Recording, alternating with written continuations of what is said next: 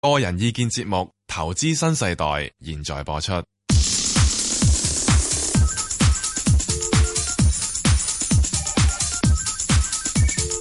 石鏡泉鄺民彬與你進入投資新世代，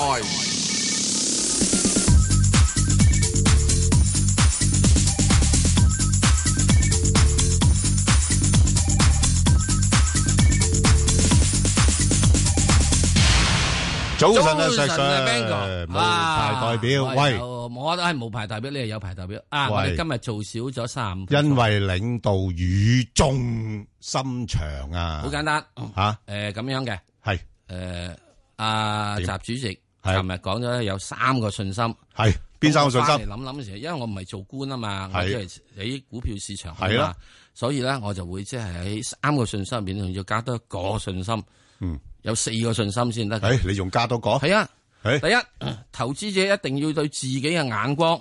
有信心。呢個應該啊，如果你認為嘅眼光唔好咧，同埋技術唔夠係咧，就多啲聽學投習資新世代啦，學習同埋當然 啦，可以聽下我哋講啦嚇。係不過聽完我哋講係獨立思考嘅。係冇錯，係第二個啊，你一定要對香港股票市場有信心，係對港交所對證監會有信心，因為咧香港經濟係好嘅。係冇錯，第三樣嘢，你對呢個 A 股入 MSCI 英定要有信心嗯，啊。得啦，因為呢呢呢一定四呢三個信心我都呢齊三晒信，心，即係一個咧就牽涉到係即係係呢個係啊，啊個人嘅，係啊一個牽涉到嘅啫。我哋唔係香港啊啊啊，啊機構嘅不過就係我哋機構嘅就係香港啊啊嘅港交市場嘅咁啊另外牽涉到國家嘅 A 股係冇錯，啊，仲有一個信心。係呢個我我可能我冇啦呢個，嗱，依家啲知 唔知道？阿啊羅小姐，係佢而家喺度，因為我哋要爭取之後，我哋仲係維持有個信心。你第一個問，俾你問五隻， 啊呢個信心啊我冇啦，係啊 唔係係係你獨有啊，唔係呢個信心，我係即係係一定要咁樣維持呢樣好嘢，好好，係咪啊？好好，繼續五隻，好，我想問問五隻啦，咁第一隻就係呢個八五七，啊唉，算啦咁，八五七就中石油啦，咁第二隻就係二三八二，誒舜宇光學，係咁第三隻咧就係一七六六就係中車啦，係咁跟住咧就誒一七五啦，誒、吉利，係咁最後一隻咧就係誒九八一，誒、中芯國際。你你邊隻有邊隻冇噶？嗱，我就係八誒，我首先想問下隻八五七啦，就係嗯中石油，係中石油咧我係早幾日入嘅啫，係咁我入嘅價錢就係四個八毫半。係咁我其實睇咧就點解會入咧就係、因為早嗰幾日我見嗰個國際油價就喺最低位啦，四廿二蚊，吓咁就但即係其實呢幾日都係會係誒、呃上升緊㗎，嗯咁、所以我哋咦已經即係好似跌咗咁多啦有有係啦，係啦有一個誒、呃反彈嘅係啊勢頭啦，係咁啱我就變咗入咗少少嘅。好。嗯咁但係入咗之後，佢呢兩日都係跌喎，點解好似嗰個股價誒嗯同埋嗰個國際油價即係好似反映唔到冇冇錯冇錯出嚟係係誒出啊等等呢隻我答啦呢個有問題啦。唔係呢呢只我答啊，呢只我答啦，我答啊，係啊，呢你答啊隻我答啊係，我熟啊呢隻嘢，係啊好，好，咁第二隻咧就係呢個誒信宇啦，信宇我係就係誒都係呢幾日入嘅，就七十蚊兩毫。 ，OK，好咁，咧就誒，但係佢誒我我我想攞個即係譬如佢呢一隻，我可唔可以誒繼續持有啊？嗯定係好啊，誒需要止蝕啊？定點樣樣？係，咁第三隻嗰個誒中車咧，唉，中車就真係慘啦！嗯我就好耐之前入嘅，咁就誒、呃我入嘅價錢就係八蚊，嗯，好但啊係，我呢排覺得佢咧，直情係呢一年啊，我覺得佢好弱啊咧弱勢有有波幅就冇升幅，係係啊啱啊真係啱唔啱知點搞，係唉都唔知係點搞。好好啦，咁跟住嗰只誒一七五，我就係、呃都係近排入嘅，嗯我就誒個、價錢就十四個七毫六。嗯，咁我想睇睇佢嗰個勢頭係點樣，係仲會有得升啊，定係？嗯，我應該要啊止好賺啊啊走啦咁好。啊，咁最後一隻九百一咧，我就未入嘅。咁我見佢琴日咧彈得好緊要啊！嗯係咁我想睇睇好，嗯誒個個情況，我誒即係好唔好咧？呢一隻好唔好入咧？好啊咁咁情況啦。嗱，我我我就答你頭嗰兩隻啦，嗱，好啊呃誒，其好啊餘三隻比較食在，嗱，咁八五七咧，其實我都有嘅，即係我個入貨價大概咧就係五蚊，咁嗰陣時咧嗯係就係咧諗住咧又係好似你咁樣樣啦，哇，個油價都跌咗咁多咯噃，咁加上又臨近誒基金嘅半年結，佢啊真係表現好落後啊嘛。啊，咁所以應該有條件回升。不過頭先你講個因素咧，油價回升咧對佢唔係好直接嘅，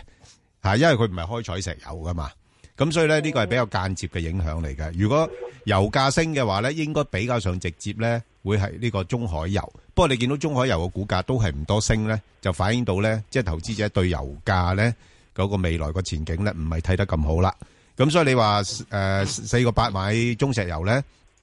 我覺得咧又唔需要太過擔心嘅。咁誒、呃不過暫時佢會向下褪到去咧，大概咧四個六至到五蚊呢個區間裏邊度上落㗎啦。係啦，咁變咗你自己睇住啦。如果挨近翻五蚊咁上下，見唔到有太多嘅一個動量嘅話咧，我諗你賺少少你都要走咗佢啦。嚇，因為始終個油價咧唔係話真係咁好啊嘛。咁另外你話信譽光學咧，佢仲係有一個所謂嘅誒，即係憧憬咧，會成為呢個恒指成分股啦。咁誒、呃都相對比較上強勢，不過誒、呃由於股價咧都係偏高噶啦。咁誒、呃、暫時睇咧，佢又唔會升得太多。咁佢會喺邊個範圍度上落咧？大致上咧，應該係起翻誒、呃大概六十誒六蚊啊，至到大概七十誒三蚊啊呢啲位上落咯。咁你自己誒七十蚊大概係中間位咁上下啦。咁你睇一睇啦，因為嗱，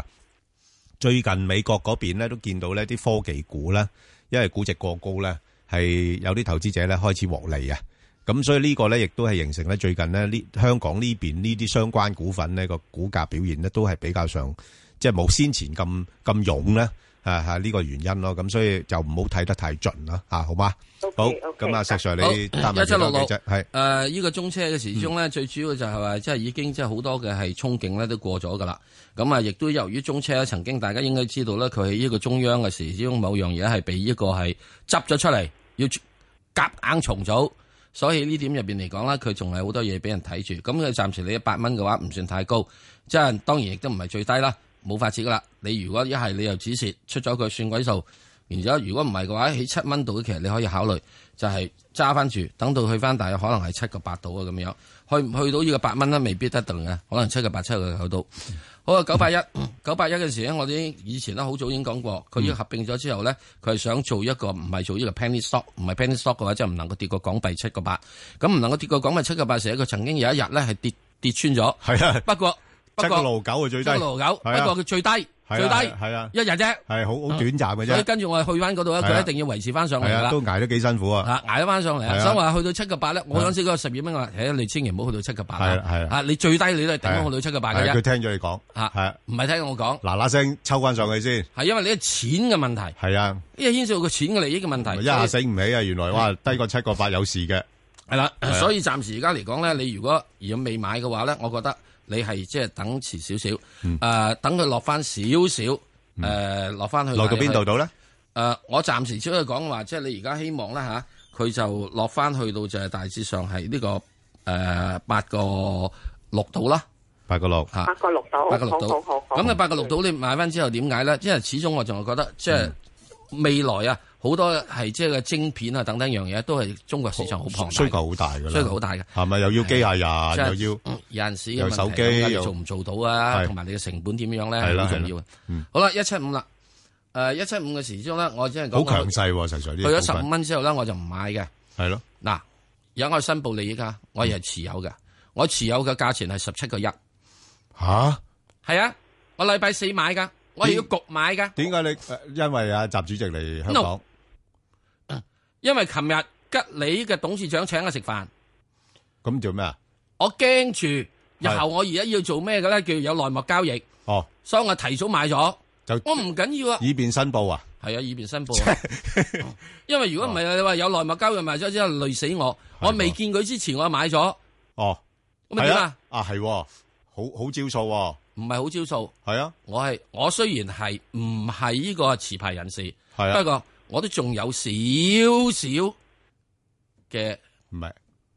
阿石 Sir，我話你好招數，即係話咧，你未見佢之前買咪嘛，梗係啦啊即係即係話喂，即係我冇知道咩嘢，我係睇好佢先買噶，係啊咁係嘛？所以我焗買噶，我一定要係啊焗係買，啱，喂，我我下次學下啊你呢招得我要喎，焗買噶，係啊，因為點解咧？真係好簡單嘅啫嗯。你唔好，你雖然我唔係持牌人士，我可以做乜鬼嘢都得，喂，不過不過你呢一樣嘢，你俾任何人叉住咗你個公信力，呢個係唔可能嘅。我蝕一蚊兩蚊，so what？不過我實在揸住佢兩年三年，我唔你翻嚟咩？你你餐飯都幾貴，係貴噶，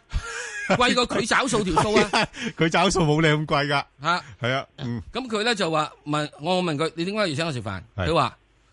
佢之前唔敢請我食飯，係因為佢話咧吉你去要十五蚊，嚇即係佢一路做唔到，係啊到今年佢做到啦係，啊，即所以係佢先同好你面子嚟請我食同你飯一齊慶祝，啊！當然啦，佢就講得謙虛啦。係咁啊喺呢個過程入邊，我話都好啦咁樣。係咁不過我話俾你知啦，我就嗨咗噶 啦，我買你嗨佢話你咗。唔緊要，嗯你唔緊要㗎，你爭我兩年好嗱，我而家就作為以股東身份，我啊係喺呢度要求阿貴總做做監監督佢，監督佢，係啊，大佬你要做翻俾我啊！哇佢好大壓力喎，佢佢十話壓力大啲，佢話壓力十五大蚊十五蚊已經好大壓力啊㗎啦，嗰陣時都捉做到，總之係咁嘅時之中咧就即係咁樣啦。不過嗱，我而家講咩啫？我係會呢個持有嘅，我係會呢個覺得係應該冇問題嘅。誒、所有佢能夠可以公佈嘅嘢講啦，你要知道啊，佢見嘅唔係見一個嘅係傳媒，佢見 N 個傳媒嘅，我知係石 Sir，誒見完晒未咧？佢見完晒我未？唔知道。佢有見好多嘅投資機構，所以佢知道佢可以講乜，邊啲講，邊邊啲唔講得㗎。好，所以佢唔會話即係有咩嘢對我特別有咩嘢。嗱，只不過我只係話俾你知，我係對呢個係有信心。 OK，咁我會覺好得，如果我再持有佢嘅話，我係比較相對似長嘅時期嘅。好咁就咁啦。嗱，咁啊，所以咧以後又唔好再問我咩好啦價錢啦吓。好啦，好，講完。即係即係而家石 Sir 都唔唔唔設頂啦，係咪？即係你揸住長揸，我去到呢個十五蚊之後，我已經話我唔再講以後價錢啦。我曾經講過 OK 價錢俾佢知嘅。好啊，你做呢個價俾我啊。好啊，好，就咁啦好，好啊，何何太，何太，誒，喂，早晨啊，早晨晨係係你好我係想問嗰隻二三八八中銀香港嘅，係我就未有貨嘅，未有貨咁我而家。係啊，咁我就等佢除咗息，我睇定咗先夠膽入。好啊，啱對啱正啱。嗱呢呢只咧就係除咗淨之後再跌翻跌過嘅，跌過籠嘅係啊，即係好似地鐵咁啊，係啊啊，收咗都補唔翻嘅。啊，咁佢而家大行就講到佢唱到成四十幾蚊，誒有好多概念、概念、概念。係呀，已經係好高噶啦，阿何太，係點解你一早唔聽阿 Bang 哥講咧？阿 Bang 哥一早都話佢好鬼中意呢隻中銀香港噶啦嘛，因為佢呢個改咗個概念啊。如果你嗰陣時聽佢講嘅時咧，就大約卅雞屎到啦。就到而家都未切嘅係咯，唔係唔係唔係唔緊要唔緊早要。早過早過阿啊摩記。系啊，吹魔笛嗱，其實咧呢呢間公司咧就即係我自己覺得係值得睇好嘅，因為佢而家轉咗型啦嘛，以前就係本地啦嘛，而家就誒直頭地域性銀行。你香港揾一間地域性嘅銀行咧，其實唔係太多啦，即係你國際性銀行多。嗰間叫呢個係係匯豐銀行， 匯豐銀行而家佢國際性啦嘛，咁我如果你係焦點式，我要係誒捕捉話所謂一帶一路嘅前景啊，或者東南亞市場嗰個前景嘅話咧，佢啊真係一個幾好嘅工具咯。咁所以你，我覺得冇乜所謂啦。呢兩日去叫做借啲衣回翻啲，俾大家平啲買，咁你咪買嚟做一個中長線咯。咁而係應該係咩位入咧？咁同埋會唔會認同佢話睇到四十幾蚊咧？誒、我會覺得四十幾蚊唔係好難嘅，即係要要要要等等。同埋我仲有一樣嘢講咧，就係話誒，其實誒嗰、個息差因素咧，誒、香港未完全體現出嚟嘅，係啊，因為誒、美國嗰邊加息咧，因為香港呢邊資金過多咧，令到個拆息咧升唔到啊。但係如果將來咧美國再加息嘅話咧，呢、個情況有有有啲轉變嘅。咁本地銀行咧個息差。誒呃優勢咧就開始慢慢顯現出嚟嘅時候咧，啲資金再會係去追呢類股份咯。咁所以依家我覺得冇乜所謂咯，即係佢雖然係高咗啲，咁但係如果你話我嚟做一個投資咧，咁都三六三七蚊呢啲蚊都都可以買噶啦，你預住揸住要一兩年到啊。係一兩年到咁啦。嗯啊，如果佢現有息口亦都唔算差，啊都哇！你預期有錢等佢銀行，中係啊我都話啦，好好簡單。佢而家息口有五厘係喎啊，我話先你減少啊，你都俾我三厘啊嘛。同同埋同埋咧，佢相對嚟講咧，股價嘅波動性咧係細嘅，嚇、係好嘛？所以咧講完之後咧，好啊係多啊中國銀行客戶咧轉咗，將佢攞錢出嚟就買佢股票。 因因為呢啲股份咧，即係你買咗好安心嘅，即係佢雖然係跌咗落嚟啦，但係但係都有條件咧上翻去咯吓，好嘛？好，咁啊，另外一隻咧就係阿歐女士咧，歐女士，系你好，你好早晨。早晨，啊歐女係士，我想問啊，三五四，好，三四一隻睇上啊，下係睇下係個科技股啊上網有幾多幾時？係啦係一诶四個一毫九買嘅，喂，阿石 Sir 呢排咧，我發覺嗰啲軟件股咧軟晒喎，啱點解咧？誒嗱，應該大家要呢個睇睇，啊而家風格有所轉變啊嚇。係咯，全球嗯嘅科技股嘅風格有咗轉變，兩樣嘢基於一喺中國方面，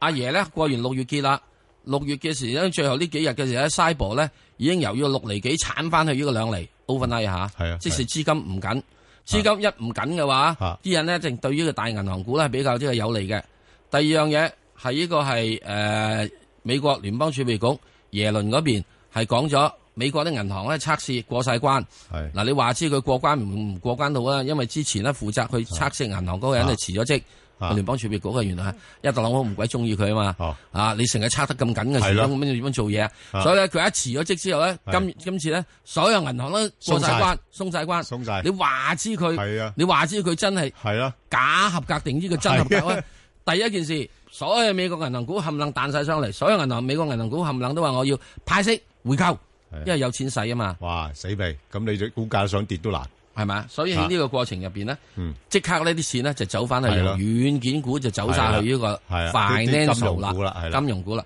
所以咧。影響之下，環球嘅軟件股都係喺一個嘅嗯係回落嘅階段嘅，咁需要一段時間去整固。咁誒，呃咁呢個只值唔值得揸咧？誒，我會覺得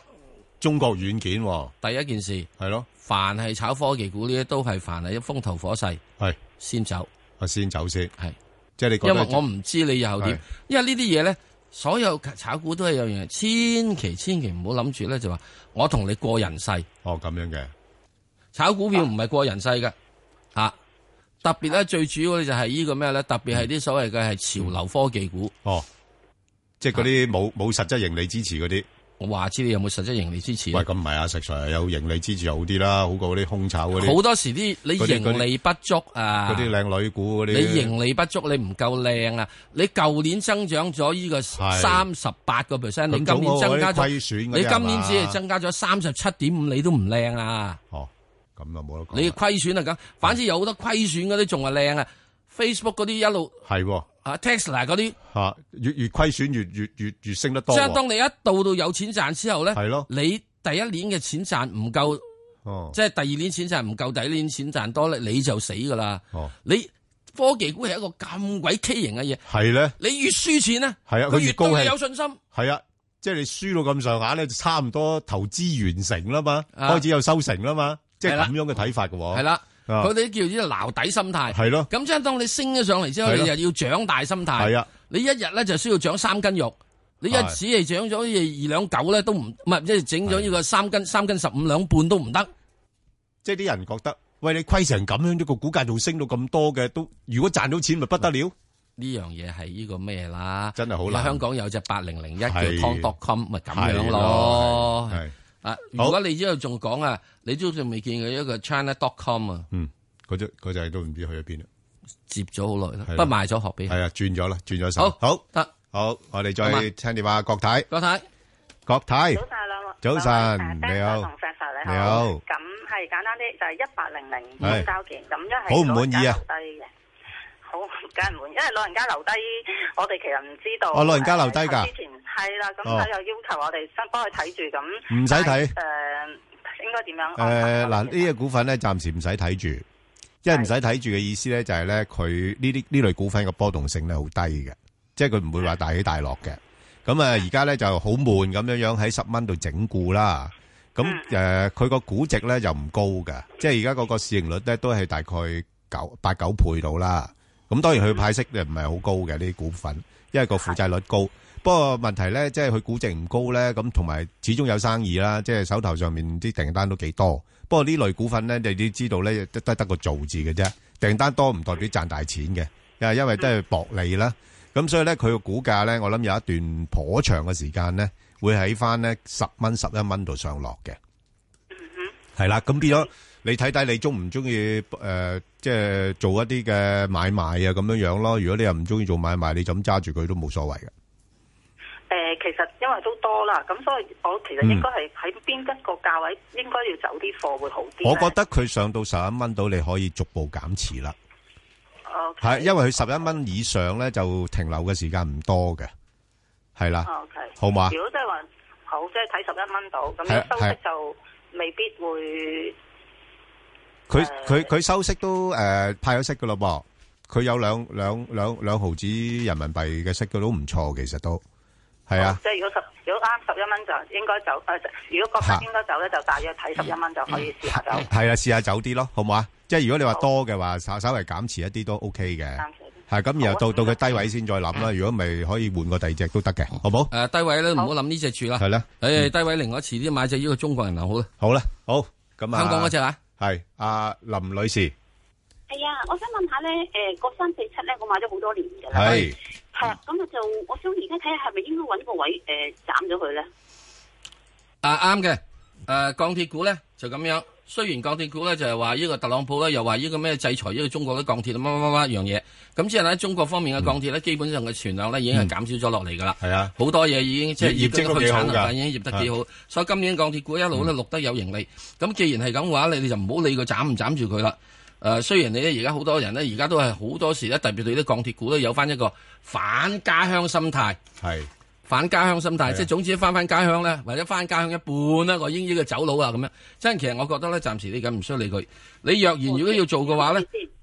第一件事你每次都係揾佢三日之前嘅低位。嗯係作為你嗰個係誒套利嘅橫掂，你想斬佢噶嘛？嗯問題斬幾高嘅啫嘛，係啊係咪啊？喺膝頭哥斬啊，又喺腰斬，又係頭斬啫嘛，係咪啊？係喺頭殼頂上面斬，即係你要翻翻家鄉啦，係咪啊？三日前嘅低位，係三日前低位啊，就咁現在而家就三日前嘅低位咧，就應該就係呢個誒五個三係嗱。咁如果咧你跟住你睇住啦，一路騰騰騰騰騰騰騰騰上去，嗯，就咁樣，好嘛？咁啊，如果你到禮拜一嘅時翻嚟咧，你又要再睇翻啦。就佢佢會唔去到唔係禮拜二咧？你係睇翻禮拜四個低位啦。咦，我想問下咪即係如果如果低過三日前嘅低位就要斬咗佢啊？係啊，橫掂你都想斬啊嘛，嗯，不你不嗱，你已經決定想斬啊嘛。咁之但我又唔知佢可以升到幾多啊嘛。不不不過啊啊啊啊啊林女士留意翻咧，即係佢最近個股價咧，其實已經誒升近一個六蚊嗰邊咧，即係其實一般六蚊都係一個稍為密集區嚟嘅，嗰度會有相當嘅阻力嘅。咁你自己衡量一下啦，因為而家考慮嘅咧就係七月份咧個市況會唔會做一個調整啊嘛。咁如果市況做調整嘅話咧，就算你點樣叻嘅股份咧，人哋大部分跌嘅話咧，可能佢都要跟跌少少嘅。吓咁去到呢啲位咧，我我会偏向稍為先沽咗先噶啦，哦，OK，係啊，唔該晒咁你自己諗諗啦，好唔好？好唔，該晒咁我哋再聽阿招生嘅電話。喂，你好，你好兩位趙主生持你好係係趙我生想問下就係一七八八國泰君安啊，係啊，石 Sir，係啊呢啲呢類券商股點啊？即係咁多利好消息都出咗嚟咯，嗱，券商股嘅利嘅利好消息出咗嚟之後咧，哦，你要等時間去做生意㗎，啊係咪啊？仲要立客㗎。同埋呢排嗰啲世係咪界啊股股災驚唔驚啊？世界股災嘅時鐘，佢有冇份啊？佢唔係喺嗰我個唔知經紀名單，啊唔係唔知啊起起碼唔記唔覺得佢喺經紀名單度啊嘛係，咯係咯係咯，係咪啊？咁只要佢暗中有冇份啊，我點鬼知啫？會會唔會難做咗咧？而家啲即係融資唔嘅使㗎業務唔使噶，你你減少咗，唔好黐啲壞人就好噶啦，係喎，係咪真啊？係唔知壞人都起碼唔會去累你輸錢啦。嗯係啊，係啊所以咧喺呢個過程入面咧，佢一定會有呢樣嘢咧，係要慢慢等佢一個有個係誒嗯整固翻嚟嘅機會。暫時嚟講，佢係受壓力嘅。你要佢真真正正日後啊，日後啊，要突破咩？要突破呢個兩個半，先至有有得傾。兩個半係啦，兩個半或者兩個五毫五啦。咁你話哇，同佢而家同兩個四毫二好似爭好少啫。係啊係啊，而家就係生死生死時速 啫嘛。啊你撞唔撞車都爭緊咗一阿線阿嘅啫阿嘛。招生，你係咪買咗噶啦？係啊，買咗噶啦，啊幾多唔錢緊到要啊，咧暫時揸住佢先啦。啊兩個八啦，係啊兩個八啦暫時揸住先哦啦，咁暫時揸住先啦。 冇辦法啦，係啦，要揸住先啦，揸住先啦，係啦，因為佢佢呢排個股價都調整咗嘅，算好嘛？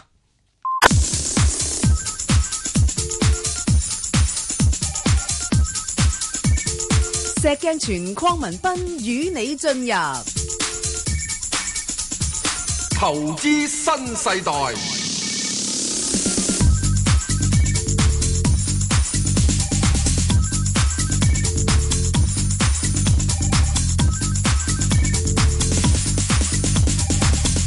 好嗱，我哋咧正話一開始時講啦，啊就係大家一定對投資新勢力有信心咧，因為我哋真係對港股時間唔會減少大家嘅，咁好啊，梗係啦點。所以等陣點樣減咧，少我哋會繼續係港股，係，我哋將呢個嘅係匯市時間咧壓縮到去咧就係呢個係搭十誒搭十。咁啊，我將專題係取消好咗，所以現在開始繼續係港股。係繼續聽電話，繼續聽電好哎啊話，等陣我仲會有一個快速嘅時代好，快速嘅港股，所以大家哦如果而家暫時如果未搭過股票嘅話，你哋都會聽得到嘅。今日唔會有我哋講得所快損失係啲啊嘅，你唔會有損失太多嘅啫。除咗聽下呢個係習習總嘅 蔓延、蔓延、蔓延書之外，啊，跟住咧你好一定仲要聽啊，聽住我哋投資新代唔係輸，我哋唔會 輸嘅，係好，因為我對你你一定要對投資新代有信心，港股時間有信心。好好，繼續張女士，張女士，誒、喂，張女兩位士主持早你好晨，早晨係係阿嗯 Sir Sir 啊，好多謝你，我上次嗰只問一三六六，我就誒九毫四走咗，而家都係六毫七嘅。咁呢嗯咁我上咧下啦，係啊算啦，係我而家想揾只誒穩陣啲嘅三九二誒，我想話呢只股可唔可以揸長啲，同埋喺邊個價位適合買，係可以俾我贏翻下錢，我未贏過錢啊！你未贏過錢，咪揸住佢咯。唔係，我未未入啊呢只貨。我未入係，我想話你俾個好嘅價我，或者嚟緊七月份佢個大有冇市一冧邊個位係適合我買咗股，我我心安啲，揸住佢贏下錢咯。嗱，唔緊要啦，就喺呢個三十七個六毫半咧。嗱，即係佢禮拜五嘅收市價度度我咧，哦除咗息咯係啊，喎，哦咁佢會唔會計埋屋企毫子息落去，即係叫仲會唔會叫高咗啱。啲我啊？話即係你等住佢，等等。嗱，最好入價咧就三十七蚊，係係啊好係啊唔好啊？最好入價三十七蚊。如果唔係嘅話咧，就起大約起三十七至三十七個半度啦。你入住，咁啊，即係你想賺少少錢啊嘛，即係攞個意頭啫，係咪係啊啊係啊？攞意頭即係想食個蛋撻就算啦，係咪啊？咁你咩如果價位走啊？如果係有機咁會，咪三十七個半入咗之後，三十七蚊入咗之後，三十八蚊走咯。你想賺錢 啊嘛，賺幾毫子啊嘛，都係賺咗錢啊。續費喎，唔夠俾阿 Bang 哥喎。吓，唔係㗎，我哋呢啲啊，好叫佢-平㗎咋。叫佢Bangor收信啲啦。嗱，即係我覺得咁，誒，佢已經呢，誒，做咗好耐嘢啦。誒，即係做好耐呢個整固啦，即係亦都調整好多啦。咁大約而家喺37蚊到呢啲時間呢，係有啲啲支持嘅。咁我最好嘅位呢，佢能夠係收硬企硬到喺37個八之上，咁就會好啦。收-收37個八之上三日。嗱，如果佢唔跌到落去呢個三十七個半或者三十七個三十七蚊俾你入咧吓，咁、你等佢睇睇佢會唔會上三十七個八。若然佢升穿咗三十七個八上面三日到至四日到咧，你係喺嗰度再入翻啦。咁啊三十七個八入咗之後咧，咁你喺呢個三十八個半到啦，即係賺七毫子到啦，一定夠手續費兼可以買個蛋撻食。咁啊如果譬如我入咗，可以即係諗住揸到佢年尾得唔得咧？我唔想再走走出走入。啊但係如果你想揸到年尾咧，你就唔好揸呢只咯，你就揸只中國銀行啦，中銀咯。嗯。邊只邊只啊？三九八八。唔係，梗係唔揸三九八八哦啦，而梗係揸阿習總話對要對香港有信心啊嘛。哦，梗係對香港嗰只二二 九八八二三八八要有信心啦。哦，係咪啊？係。俾咗你 tips 啊，你硬係唔信。係。 咁如果係二三八八要咩價位入啊？诶、呢、個等佢呢個遲少少，你等佢啊，禮拜一、禮拜二碌咗落嚟就入啦。好多人呢個擒住落去。 嗱，所以阿-阿石Sir今日興奮得滯呢，就中咗招啦已經。我唔會興奮，我呢個我話買吉利應該預住要蝕噶咯。吓，係咪啊？ 我唔係，我話你今日有好多其他嘅嘢興奮啦，所以你 其他係非股票上嘅事情嘅興奮。人-人哋問咗你兩隻啦已經，啊。你-你-你係送大禮又係。唔係，如果你話佢真係要做咩嘢嘛，嗱，的而且確你想去北京控股咧，嗯你要揀擇呢個唔係一個最好嘅揀擇。好啊。好嘛。 OK，好，咁我哋再聽電話，阿李生。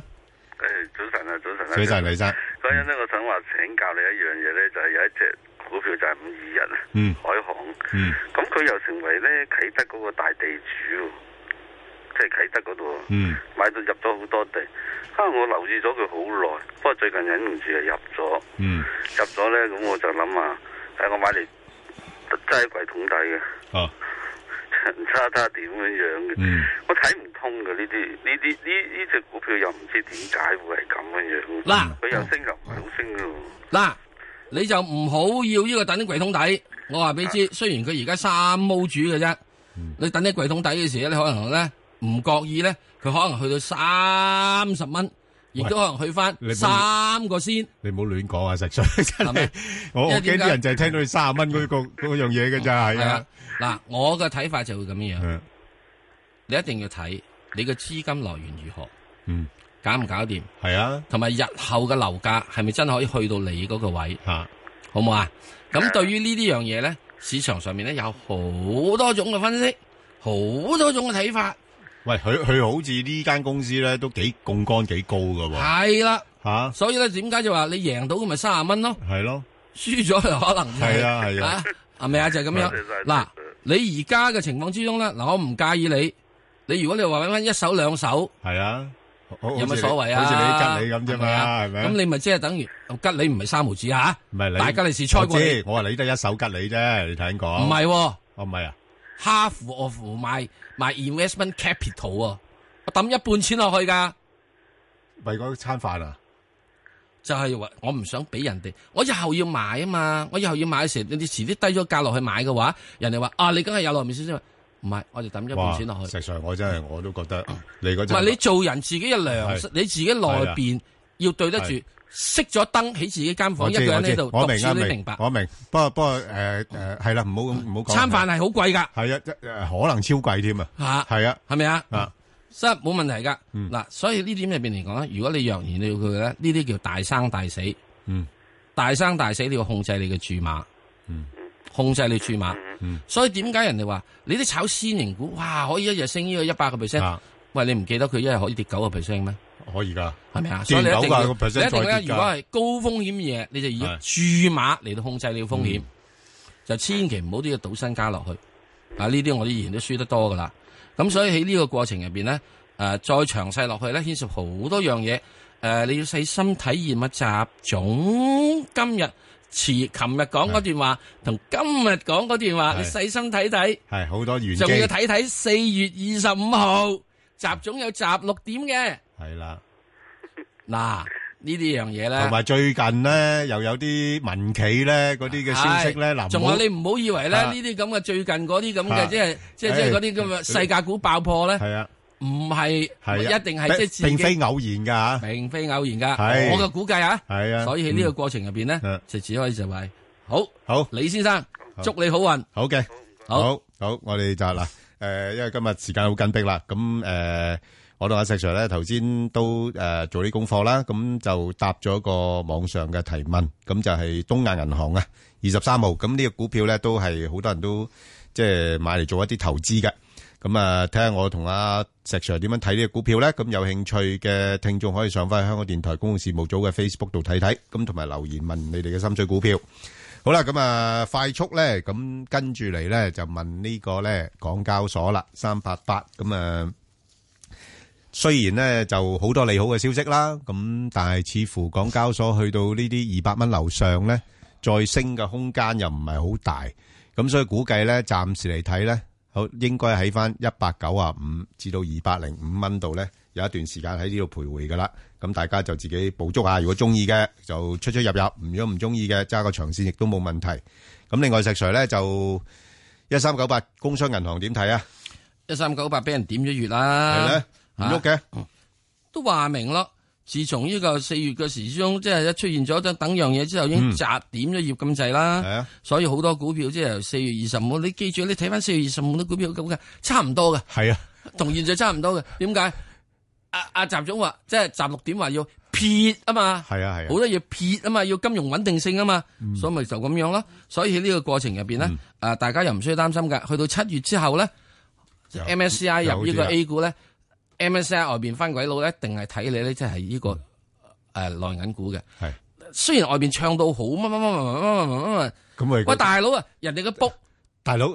個 book 都係零點七、零點八，你你你七毫子買人哋一蚊雞嘢，係啦，你仲想點啫？市盈率得個五六倍，係咪係啊啊？所以你呢個世界息率有五六個 percent，嗰頭就唱到你衰，係啊即，係嗰頭靜雞雞揾錢入嚟入貨喎。嗱，MSCI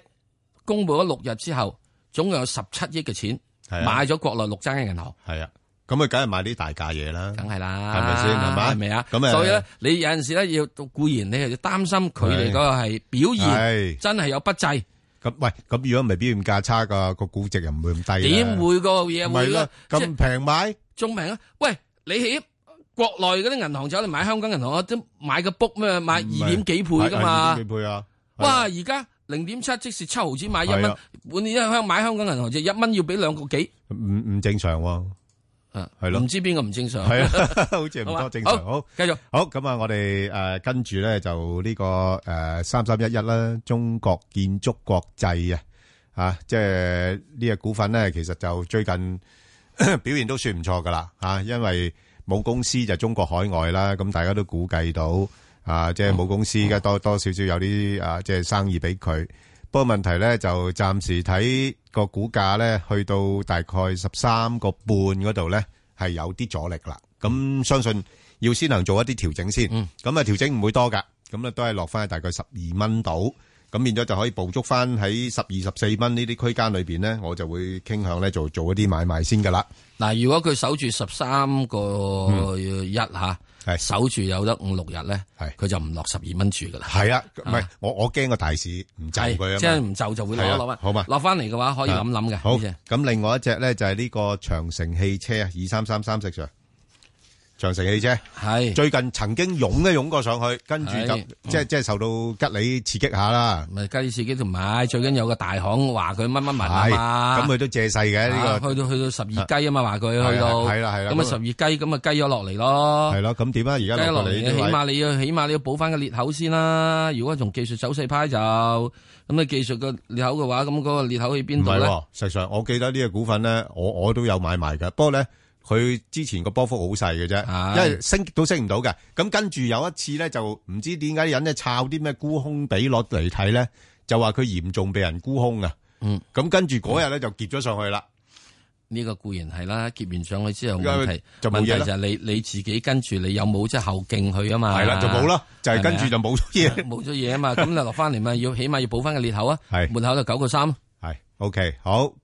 咁啊，另外一隻咧就係呢個誒中國銀河啊，即係啲證券股嗱。咁啊，證幾多券啊股誒六八八一。啊咁咪都可以值得多啲留意嘅，因為嗯 A 股入咗 MSCI 啦，咁可以多啲留意。不過暫時睇，因為 A 股市場個成交量咧都係低嘅，嗯嚇咁所以咧就 A 股表現亦都唔係太好啦，咁所以佢個股價咧就暫時嘅表現都係比較呆滯一啲。嗱，我只係咁樣睇呢個係證券股嘅。嗯啊阿爺點解會俾呢個 MSCI 即係 A 股入 MSCI？係啊，亦都會有啲嘢俾到 A 股啲人，因為佢引外資。係啊，引外資時，如果外資嚟得多嘅時做得好嘅話，佢哋覺得係有投資價值。你認為呢個國內嘅投資者將會點樣咧？係啊，講完啦，咁佢梗係會跟大細噶啦。啊，講完啦，係啊，係咪啊？咁我哋唔好唔記得，曾經興旺時啊將 A 股咧，每日嘅成交去到萬幾億嘅。嗱，同埋咧，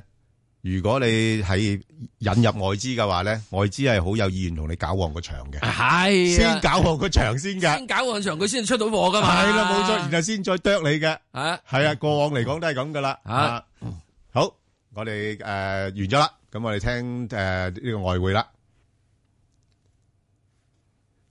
好啦，咁我哋跟住翻嚟咧，或者係時間緊迫到咧，即係音樂都唔俾你聽啊。係咁啊，翻嚟咧，我哋請嚟呢個咧就啊東亞銀行高級市場分析師咧，啊賴春梅啫，我哋啲老朋友啦。喂，賴小姐。早晨， 係係嗱，大家聽完股票咧就好關心啲外匯。喂，呢呢排點解啲啲美匯咁弱嘅？喂，冇辦法啊，因為係咧特朗普嗰個新醫改法案咧遲遲通過唔到，咁同埋咧呢個呢可能會影響到佢往後嗰個稅改啊，同埋基建投資計劃可能都會被再進一步推遲嘅。咁同埋呢，誒佢嗰個辦誒誒預誒誒國會預算辦公室嗰度呢，亦都下調咗佢嗰個經濟前景啦，咁同埋嗯 IMF 亦都下調咗佢嗰個經濟增長預測。咁而確實美國嗰邊呢，如果嚟緊嚟講冇更加多嗰個刺激經濟方案出台，好似稅改啊或者基建等等嘅話，咁佢、往後嗰個經濟發展確實呢，我諗就可能會誒、呃、後繼乏力啊。咁呢個呢，都會有機會影響到誒、呃美國聯儲局究竟下半年究竟可唔可以再加息啊？誒、嗯或者係嗰個縮縮表嗰個啊計劃可唔可以如期咁樣進行呢？咁其實係有個隱憂喺度嘅。咁所以呢，呢、個呢，都令到美元呢，近期嚟講其實誒、呃、確實係比較疲弱啲。咁同同埋咧，我諗仲有一樣嘢係更加需要留意嘅，就係、就算下半年美國嗰邊加到息都好啦，咁但係炒美國聯儲局嗰邊加息咧，呢、呢個議題咧已經係一個舊題啦，已經炒咗幾年，由一三一四年開始炒，炒到而家，其實已經炒咗幾年嘅啦。咁但係咧，而家嚟講，歐洲央行啊、誒英國央行啊、加拿大央行啊，啱啱先開始話要可可能要加息啊、要收稅等等。咁所以咧，而家嚟講嘅話，誒舊題冇得炒，而家嚟講嘅話，焦點就轉移去到新個炒作題材嗰度，就炒其他央行可能會加息。咁所以呢，呢個咧都令到美金咧喺過去呢一段時間咧係持續咁樣疲弱啊，而家已經跌穿跌到去九十五附近啲水平啦。阿阿賴小姐，頭先嗱你提得誒好好嘅咧，就係咧，即係除咗美國個，我哋都係覺得佢有條件加息啦，咁所以應該美元去吸引啦。咁頭先你都噏咗幾個其他國家咧，誒誒誒，譬如歐洲啊、誒誒英國啊、加拿大咧都有機會會加息喎。咁呢個會唔會進一步削弱咗呢個美匯個吸引性咧？誒、呃我諗會嘅，因為始終嚟講嘅話，市場都要不斷咁去發掘一啲新炒作嘅題材啊。係咁炒美國聯儲局加息炒咗幾年啦，由一三一四年開始炒，炒到而家。咁美匯指數呢，亦都由啊由大概一四年嘅八十附近啲水平，升上去到今年年初嘅大概一零三附近啲水平。咁累積升都升咗三成嘅啦，係啊係呢一幾個月先出現咗一啲調整啊下啊下跌。咁嗯我諗呢，誒、誒往後幾個月啦，或者打後嘅時間啦，咁市場嘅焦點就會轉移去到嗯炒其他央行，幾時會開始加息啊，幾時會開始收水等等。咁所以呢，市場焦點唔再擺喺美國聯儲局嗰哦邊個加息收水嗰度嘅話，咁呢個呢，就算往後誒誒、呃或者誒、聯儲局再提幾時會再加息啊，或者係誒誒或者係縮表啊，我諗對美元嗰個支持作用都會非常之有限。咁所以呢，其他央行誒、呃先啱啱開始去傾呢樣嘢嘅話，嗯市場焦點就會轉移去到嗰度。咁所以呢，美匯指數呢，我諗都仲有再進一步下跌嘅空間啦。佢跌穿咗九十五啊，佢誒誒誒至誒，呃我諗而家嚟到九十五附近啲水平咧，我諗係有機會再進一步反覆下至大概係九十二附近啲水平啦。喂，啊啊啊啊，賴小姐，嗯如果咁樣講嘅話咧，係似乎而家咧仲可以睇翻啲誒，即係外幣噶咯嗯，誒、咁我覺得風啊風水輪流轉啦，咁係咯啊而家亦都要需需要因時制宜。而家嚟講，焦點轉移去到其他貨幣、其他嗯央行嗰個貨幣政策啊嘅改變啦。啊咁、我諗誒呢個呢對其他主要貨幣嚟講都有一定嘅支持嘅，好似誒我誒誒加拿大啊、加紙啊、誒、Euro 啊呢啲呢，我諗都仲有再進一步嘅上升空間喺度。咁所以呢，我諗往後往後呢幾個月呢，我諗投資者都可以多啲留意下哦其他非美國主要貨幣咯。噃。好啊，咁啊嗱，我哋不如逐隻講啊，嗱就譬如講歐羅先啦，你你睇誒，即係今年內咧，佢有機會上到咩位度咧？誒、啊我諗誒、歐元區嗰邊咧，我覺得誒、嗯年初嗰陣時最大嘅擔心就係政治風險。係啦咁但係咧，法國大選之後咧，其實已經令到歐洲嗰個政治風險大大降低㗎啦。嗯咁而經濟基本面方面嘅話，咁其實我哋見到歐元區嘅經濟咧，其實確實喺過去呢一幾個月係持續咁樣去復甦嘅。嗯咁誒、呃佢今年第一季嘅經濟增長都有百分之一點九，咁其實係高過美國第一季個 GDP 百分之一點四嘅，咁係好過美國嗰邊。咁同埋咧，歐洲央行行長德拉吉咧，其實佢啊今個星期嗰個言論亦都係非常之樂觀，無論係對通脹啊，或者係對經濟前景啊，佢都覺得復甦嘅力度喺度加強，範圍亦都擴大。咁所以咧，呢、個好明顯係為嚟緊呢幾個月咧，去傾嗰個縮減嗰個 QE 啊，或者係結唔結束 QE 啊，係進行一個鋪路。咁所以咧，誒、我諗下半年嚟講嘅話，歐元嘅匯價都可以睇高一線，而家嚟講已經突破咗一點一四啦。咁我諗咧係有機會再進一步向上測試一點一七啊，甚至係誒誒誒一點二零嘅水平，我覺得都有機會去誒、有機會去測試嘅。如果去到今年年底嘅話，哦所以咧係可以睇好少 O K，少歐元。即係都誒歐元仲有上升嘅水位啦。咁另外係誒啦有嘅英英英鎊嗰方面咧，即係之前都誒受少受壓之後咧，而家又好似回穩翻。如果回穩咗，會唔會有一個誒短期嘅升浪咧？啊，我諗都有嘅，誒、啊因為英鎊咧其實對美金都已經突破咗一點三零啦。咁同埋咧，留意翻英國央行咧，其實之前嗰個會議已經有三個委員話要要要求要開始加息嘅啦。咁而誒、今個星期咧，卡尼嗰個態度咧出現一百八十度嘅大轉變啊！上個星期都話而家唔係時候加息，但係今個星期咧就話誒、限制產能已經被消化啦。咁誒、可能好快就會開始去加息。咁呢個呢，我諗呢就對英鎊嚟講個匯對英鎊個匯價都有一定幾大嘅支持喺度嘅。咁如果佢個匯價向上突破咗一點三零之後嘅話，咁我諗呢就誒誒、呃有機會再進一步反覆向上測試一點三三之後呢，就一點三五，我覺得都有機會嘅。 O K，即係政治因素使唔使擔心咧？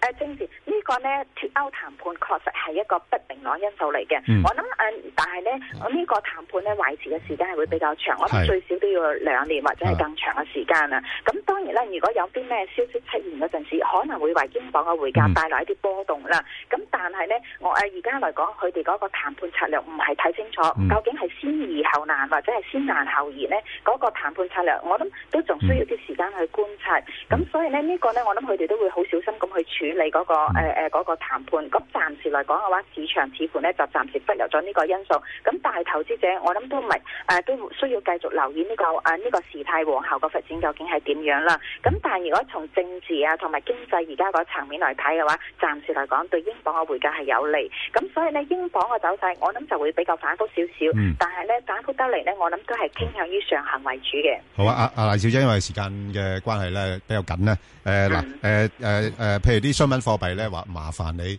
誒，即係俾個價位我哋啊得啦，誒，譬如澳元係咩價位上落咧？澳洲指啊，澳洲指咧，我哋會上望去到啊零點七七五零至到零點七八啦，係短期嚟睇係咁係啦，紐指咧啊咁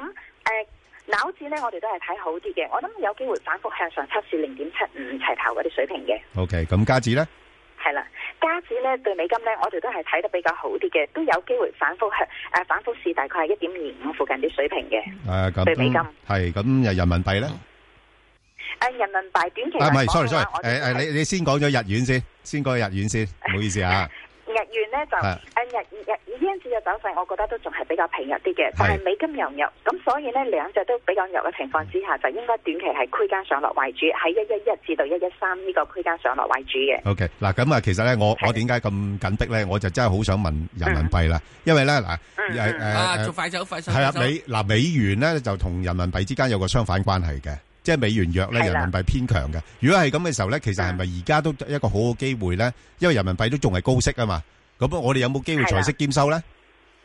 誒，呃我覺得都有機會嘅，因為確實嚟講嘅話，人仔我覺得短期唔需要睇得太淡，我覺得係短期嚟講都係穩中偏強嘅。係好似 CNH 啊、CNY 呢啲呢，我諗短期嚟講都有機會再進一步回穩啲，去到大概係六點七二五零嗰啲水平，我覺得都有機會嘅。因為央行嘅意願就係要維持人民幣穩中偏強，短期嚟睇，再加上呢，其實而家誒人仔嗰個息誒三個月啊至到十二個月嗰都而家嚟講，普遍銀行都有三至四厘嗰啲誒嗰嗰啲收益，咁、嗯所以呢，我覺得人仔係有一定嘅吸引力喺度嘅。好，咁啊，講埋今日得啦，今嘅金價呢，金價呢，我覺得就有啲誒、呃比較隱憂啲，因為始終嚟講，雖然美元係弱啦，咁但係呢就要留意，主要央行已經開始傾收水啦，已經呃開始傾誒加息啦，咁所以呢，呢、個會限制黃金嗰個表現。好小心啦，咁就要。